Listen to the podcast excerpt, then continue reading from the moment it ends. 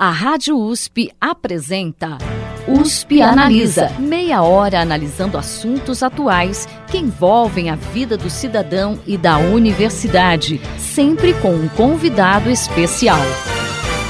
USP Analisa.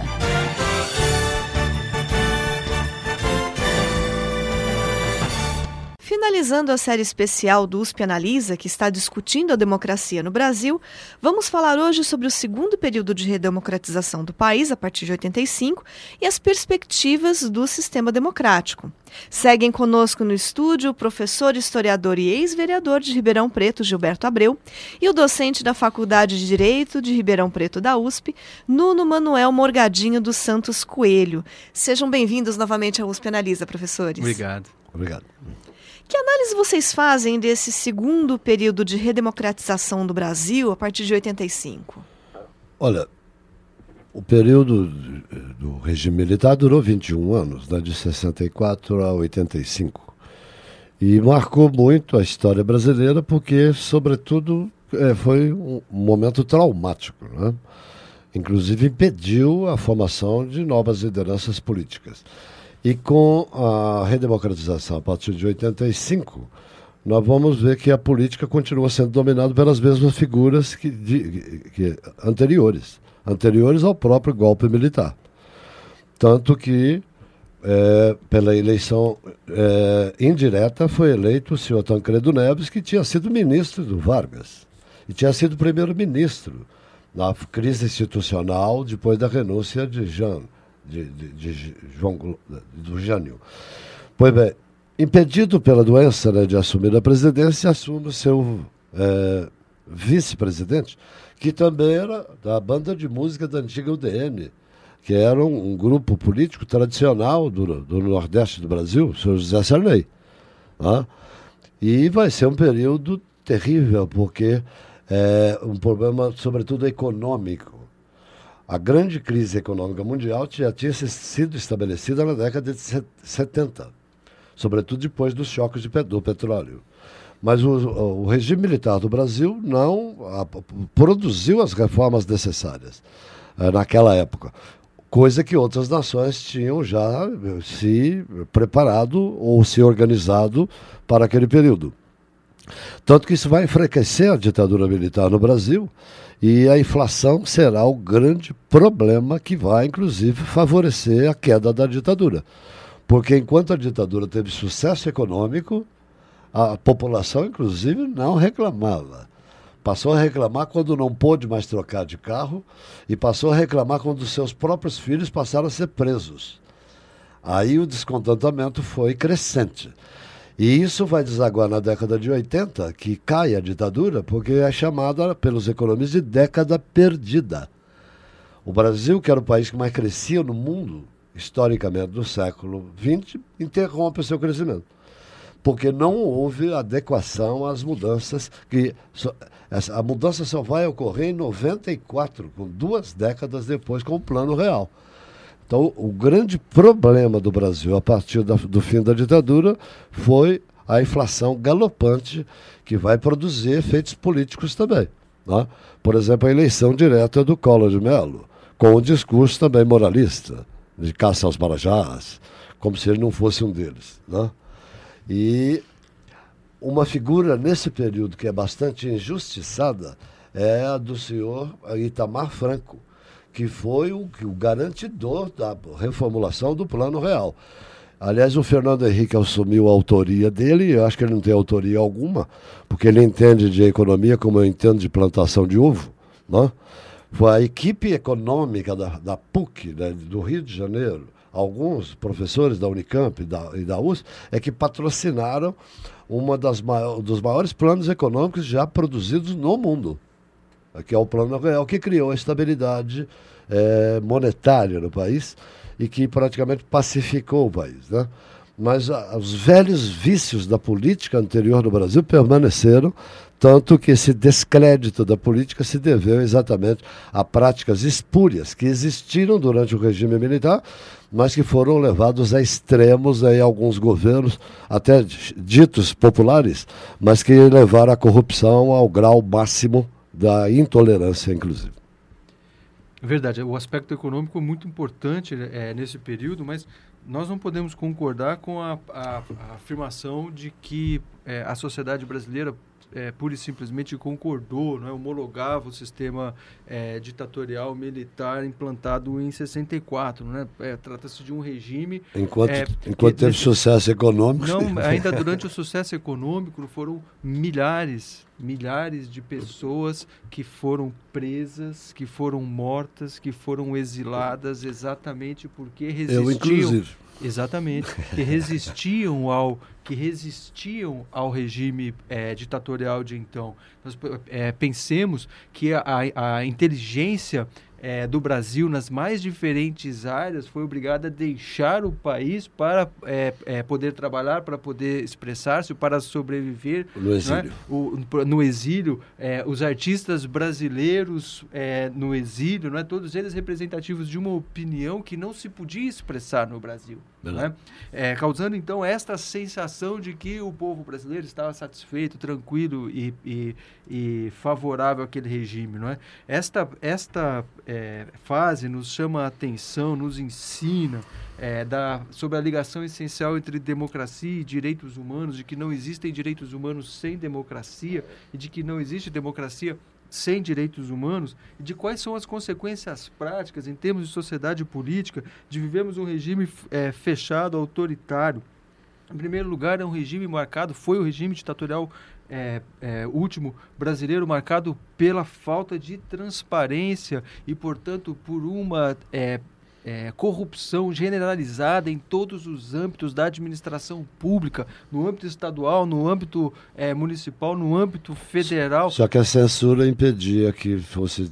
Mas ai de quem divulgar. falasse, ai de quem falasse do senhor presidente, ai de quem falasse do, do é, é, senhor governador, não é? Esta falta de, transfer, é, de, de, transparência que levou à corrupção e que contribuiu para que ela se tornasse sistêmica no Brasil, tal como ela é hoje, é a mesma responsável por serviços públicos absolutamente ineficientes, porque serviços públicos que não estavam a serviço do povo, mas estavam a serviço dos governantes. Para então o, o a, a a estrutura toda que não poderia ser é, questionada funcionava muito mal, uma administração pública parasitária com a qual é, nós lidamos até hoje, que precisamos reformar democraticamente, que apenas poderá ser reformada na medida em que a opinião pública puder criticar. Não há, portanto, serviços que a imprensa possa livremente funcionar como também o professor Gilberto faz muito, né? Segue fazendo, é, mostrando é, como ela deve aprimorar-se, onde estão os atos de corrupção e etc. Ou seja, não existe é, Estado que funcione bem, serviços públicos que funcionem bem, direitos, se não existe é, democracia. Uh, a gente pode dizer que atualmente a gente está vivendo uma crise de legitimidade na democracia em função dos escândalos de corrupção que vivenciamos nos últimos anos? É, no caso brasileiro, sim, mas eu acho que essa crise de representação não é só brasileira. Nós estamos vendo uma onda conservadora atingindo o mundo inteiro, né? É, desde as Filipinas, passando até pela própria Europa. O Viktor Orbán na Hungria é um exemplo claro né, de um, um proto-fascista. Né? É, e por todo lado, a, a eleição de Donald Trump nos Estados Unidos, que é o maior exemplo até. Então, essa onda conservadora vem de um descrédito da representação política, que é muito perigoso, porque vem um, um discurso que é totalmente é, infundado. A ideia de que o mundo hoje é pior. Tem um professor americano, Steven Pinker, né, acaba de publicar um livro aqui no Brasil chamado O Novo Iluminismo. Então ele defende exatamente a, a volta dos princípios iluministas para combater essa, essa esse conservadorismo que prega que o mundo é, está sempre pior. Aliás, nós nunca vivemos né, em toda a história um melhor momento da humanidade com o, o qual nós vivemos hoje. Tá? Então é o melhor momento da história da humanidade. Então dizer que o iluminismo está superado é o contrário. Nós estamos vivendo o que vivemos hoje graças ao iluminismo. Graças exatamente às ideias que é, iluminaram o mundo do ponto de vista filosófico e do ponto de vista da, da razão e do desenvolvimento da ciência. Né? Então, é, no Brasil, sim, a corrupção acabou ganhando né, uma dimensão tal que provocou uma revolta generalizada e o resultado das eleições aí é, comprovam isso. Né? Foi um, um discurso totalmente moralista, mas um discurso também é, que se pretendeu não político, que é um absurdo total. Né? E, inclusive de um candidato que há três décadas é deputado federal. Como é que pode ser não político e é deputado? Por três décadas. Não é?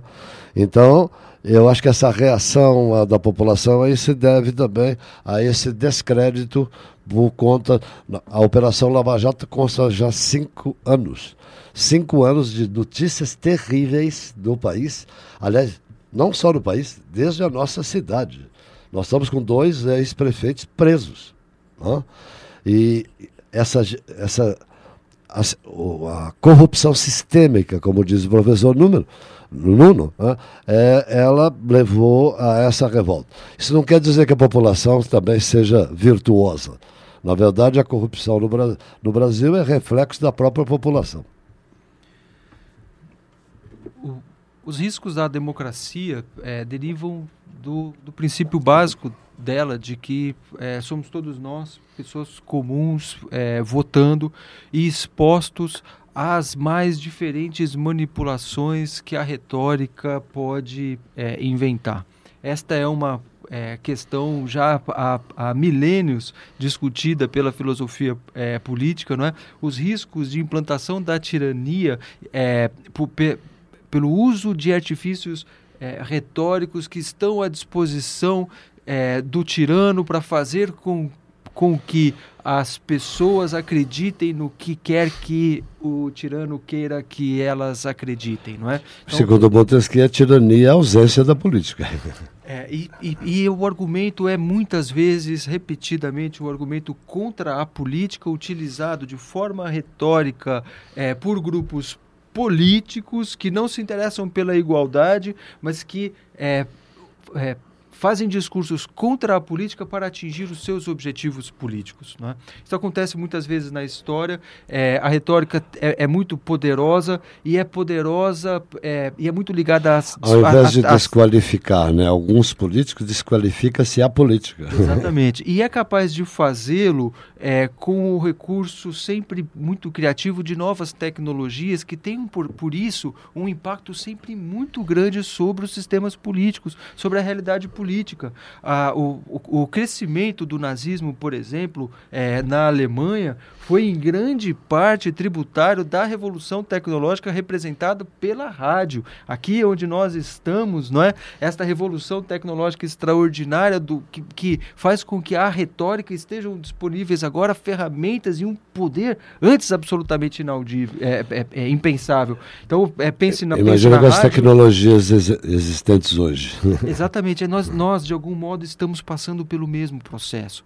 Nós, é, é, o, o processo político é, ainda não se acomodou à transformação que o debate, que a retórica, que a é dialética experimenta em, de, em decorrência da, do surgimento de novas formas de comunicação. Então, na era do rádio, né, era uma comunicação que era ouvida, né? Hoje, com as novas técnicas né, e as novas tecnologias, qualquer um se julga no direito de expressar sua opinião como se tivesse autoridade para fazê-lo. Né? Então, é, de repente, vira uma coisa. Quer dizer, o Humberto Eco chamou nas redes sociais aí de bueiro, né? bueiro cultural, né? É, o esgoto, né? porque todo mundo se julga no direito de expressar. Não que não tenha o direito, mas a, a, a questão é, é de formular opiniões sobre o que não se conhece é uma coisa altamente perigosa e nós vimos o resultado disso aí. O é. ódio né, esparramado.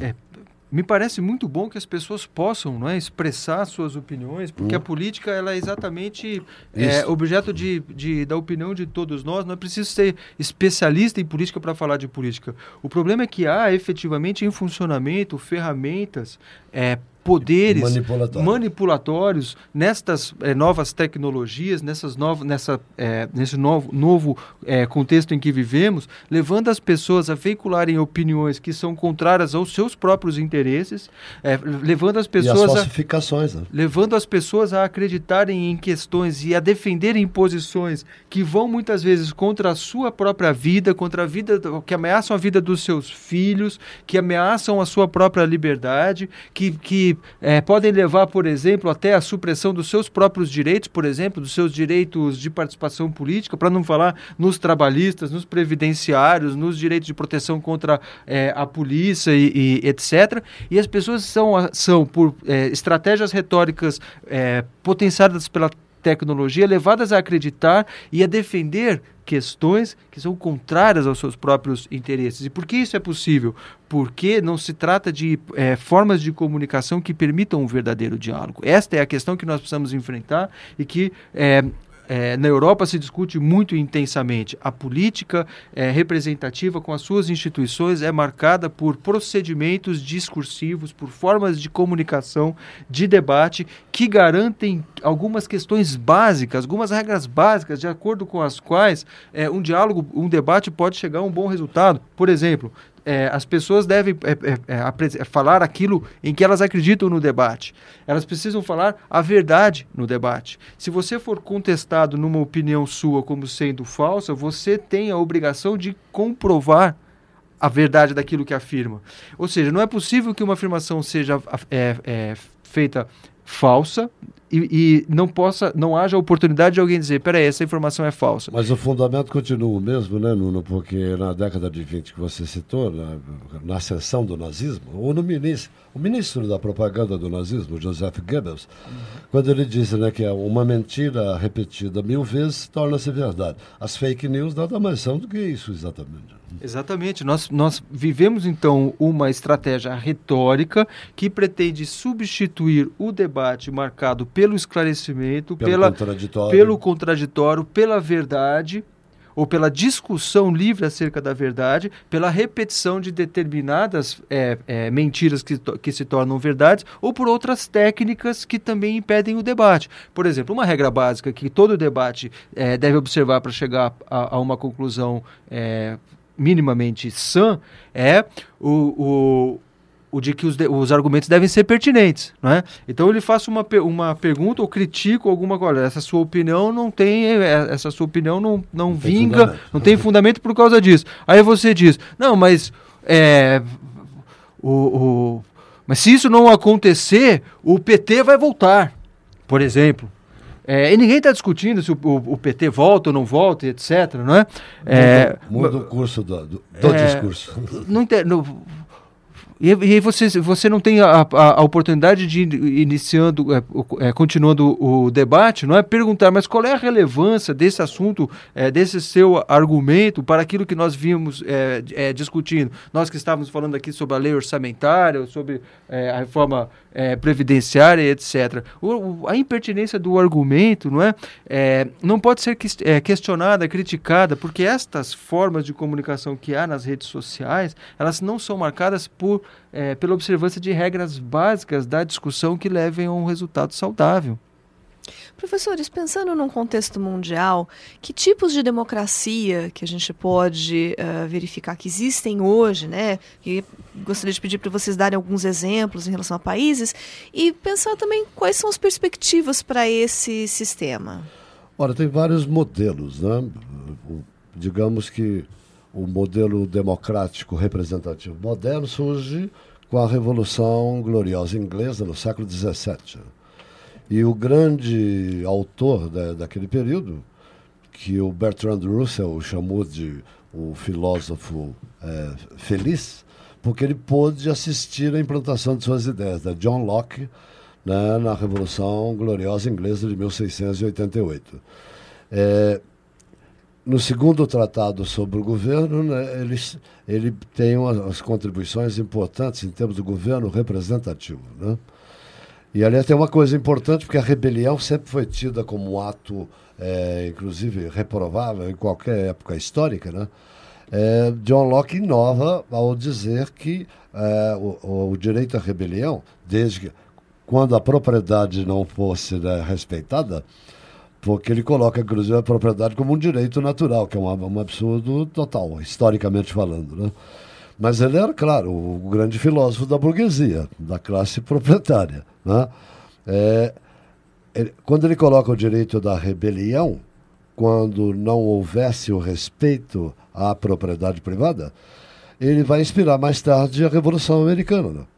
Porque, na verdade, eles se, se rebelam eles tinham uma relativa autonomia, mas quando a metrópole britânica, que nunca tinha exercido o poder metropolitano, passa a tributá-los e eles exigem representação parlamentar e que não lhes é concedido, eles se rebelam, baseado no, no inspirador do modelo representativo inglês, John Locke. Né? Aliás, os americanos vão se valer de John Locke e de Montesquieu. Né? Montesquieu definiu como três regimes políticos existentes, né? que seria a monarquia, que legitimada pela sua existência histórica milenar. E o fundamento da monarquia seria a lealdade. A república, que ele admirava, mas achava impossível, porque o fundamento da democracia é a virtude. Então ele achava que. Ele, aí ele concordava com Maquiavel. Né? A ideia de que a maioria das pessoas é virtuosa é mentirosa. A maioria das pessoas não presta. Por isso que nós precisamos de leis, porque nós não somos anjos. A frase é dele mesmo. E a tirania, que aí é a ausência da política, que é o despotismo. Então, a partir do modelo né, é, britânico, americano, depois do francês, se constituíram as principais democracias do mundo, que são os modelos desse tipo democrático. Até a irrupção dos movimentos revolucionários, que vão entender democracia de uma outra maneira, que seria a implantação radical da igualdade, mas no domínio material econômico. Seriam as revoluções socialistas e comunistas. Para, para esse grupo, né, entenda-se a democracia como igualdade material. Né? E aí eles suprimem a liberdade é, pessoal e com, com, o discurso da ditadura do proletariado, né? e aí surgem novas concepções de democracia. E, na verdade, o mundo vai se inspirar num modelo ou noutro, mas o modelo vigente e dominante no mundo, pela primeira vez na história também, é o modelo liberal, democrático, burguês, lá de, originário lá do século XVII. É o, o, modelo que ainda predomina. Exato. Hoje nós temos um, é, um grande consenso né, no Ocidente acerca do sistema é, republicano em sentido ontológico, né? ou seja, ainda que é, a Inglaterra seja uma monarquia, etc., não é? Do, em sentido jurídico, ela é, o ontológico, ela é reconhecida como uma república porque suas instituições são fundadas na responsabilidade, não é, na, na participação popular.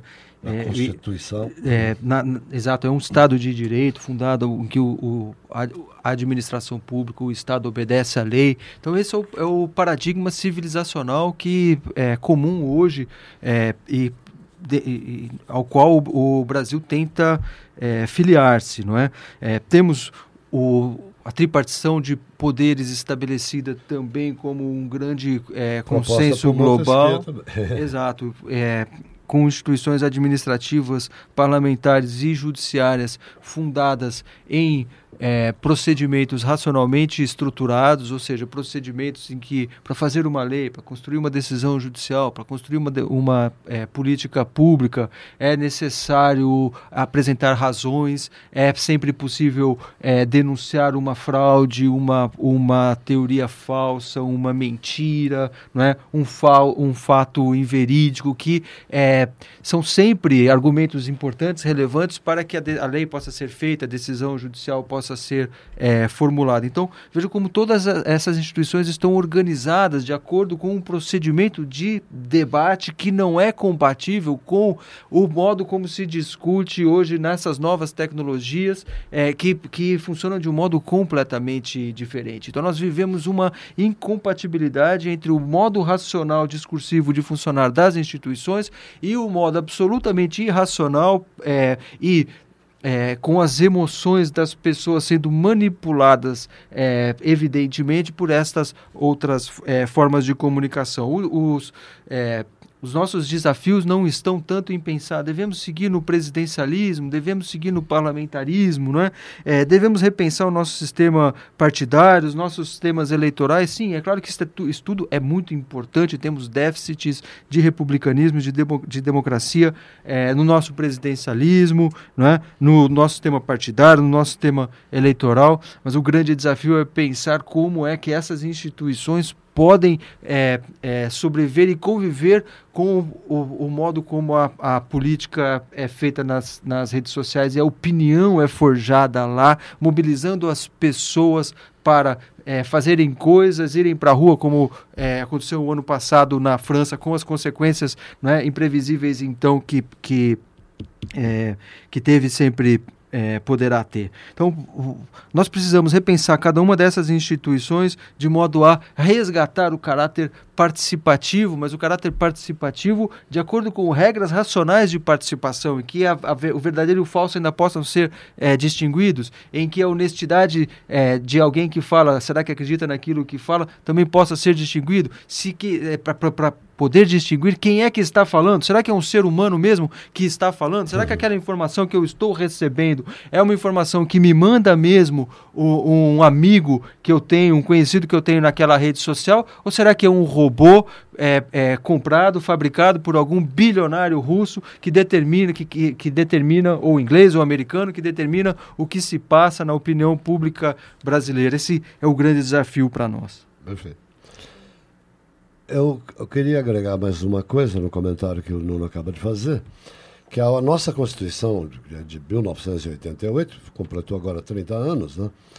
ela foi redigida claramente, na, a sua estrutura o demonstra, como uma Constituição voltada ao parlamentarismo.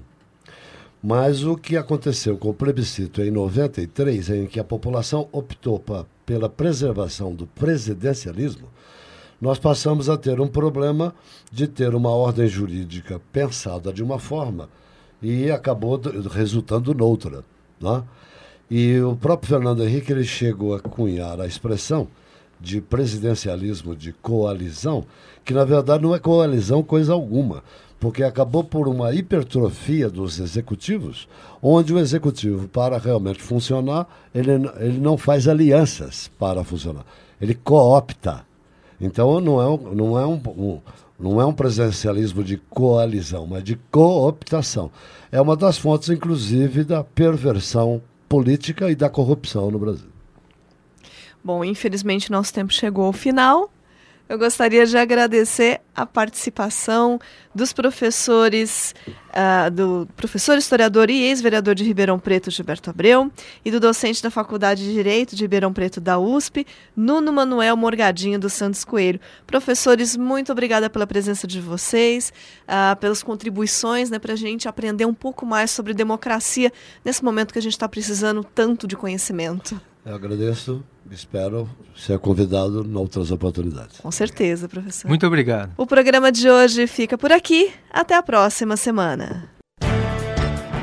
Você ouviu USP Analisa, um programa da Rádio USP Ribeirão em parceria com o IEA, Instituto de Estudos Avançados, Polo Ribeirão Preto. Produção do Serviço de Comunicação Social da USP e do IEA. Coordenação Rosimeire Talamone. Apresentação Thaís Cardoso.